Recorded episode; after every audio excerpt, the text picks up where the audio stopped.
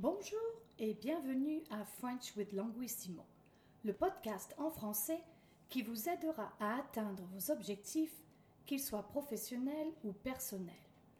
Je m'appelle Vanessa, je suis fondatrice et PDG de Languissimo. J'ai hâte de passer ce moment avec vous.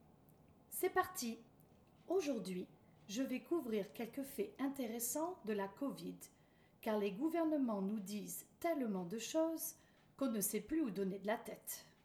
À vous de faire passer le mot. Selon les calculs de John Ioannidis, épidémiologiste, chercheur et professeur de médecine à l'Université de Stanford en Californie, le taux de mortalité des patients infectés par le coronavirus se situe entre 0,15 et 0,2% Ces calculs, basés sur 51 pays, et 61 études sur les morts attribuées à la Covid ont été publiées le 14 octobre 2020. 0,2% est le taux de mortalité des personnes infectées par la grippe saisonnière. D'après l'historienne Virginie Giraud, et je cite, les crises économiques, sociales et morales qui suivent inéluctablement les pandémies sont plus à craindre que la Covid-19 car cette pandémie est la moins terrible de l'histoire. Saviez-vous que la vitamine D réduit la mortalité de 50% chez les personnes âgées et que plus de 100 études publiées démontrent l'efficacité de l'hydroxychlorine, de l'azithromycine, de l'ivermectine et du zinc?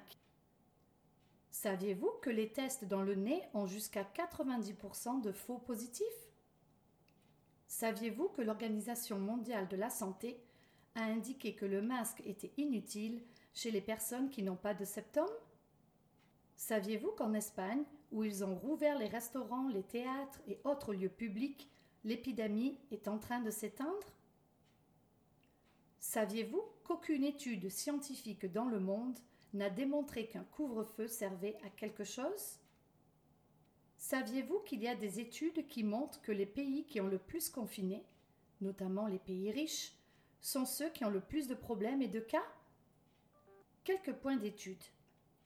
Ne plus savoir où donner de la tête est traduit dans ce contexte par to not know what to think, to be overwhelmed. Faire passer le mot est traduit par to spread the word. Selon a pour synonyme d'après et veut dire according to. Le nom du verbe citer est la citation et est traduit par quotation. Aucun pour le masculin et aucune pour le féminin s'utilise avec ne apostrophe. Ils prennent la place du pas de la négation et se traduisent par no. Aucune étude n'a démontré. No study has demonstrated. La structure être en train de, plus infinitif est synonyme de la conjugaison au présent. Par exemple, elle est en train de parler a pour synonyme elle parle.